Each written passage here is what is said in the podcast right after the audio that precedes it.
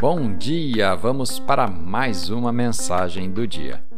A escritura de hoje está no livro do profeta Isaías, capítulo 54, versículo 1. Entoa alegre canto, ó estéreo, que nunca teve um filho para criar, e rompe, pois, em canto, brade com júbilo, tu que jamais sentiste as dores do parto. O tema de hoje: exploda em alegria e louvor.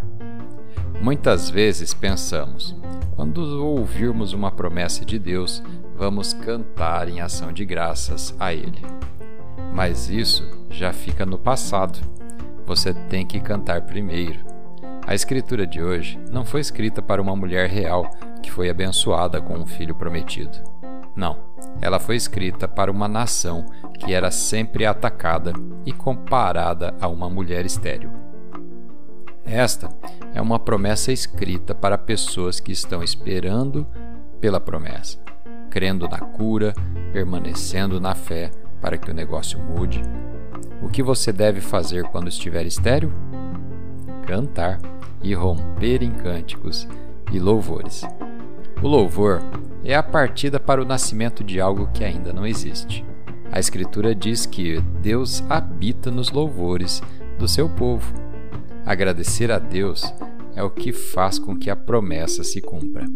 Quando você começa a cantar que as coisas estão mudando a seu favor, quando você começa a louvar e dizer: Senhor, obrigado por seu favor em minha vida, pelas novas etapas, pelas novas oportunidades. Isso tudo não apenas para ser grato. Isso é entrar na posição de nascimento daquilo que ainda não existe. Se você continuar fazendo isso, vivendo com uma atitude de louvor, você dará à luz tudo o que Deus colocou em seu coração. Vamos fazer uma oração? Pai, obrigado por habitar no meu louvor, por estar aqui comigo e por permanecer ao meu lado em todas as circunstâncias da minha vida. Obrigado por suas promessas e por seu favor que está sobre mim.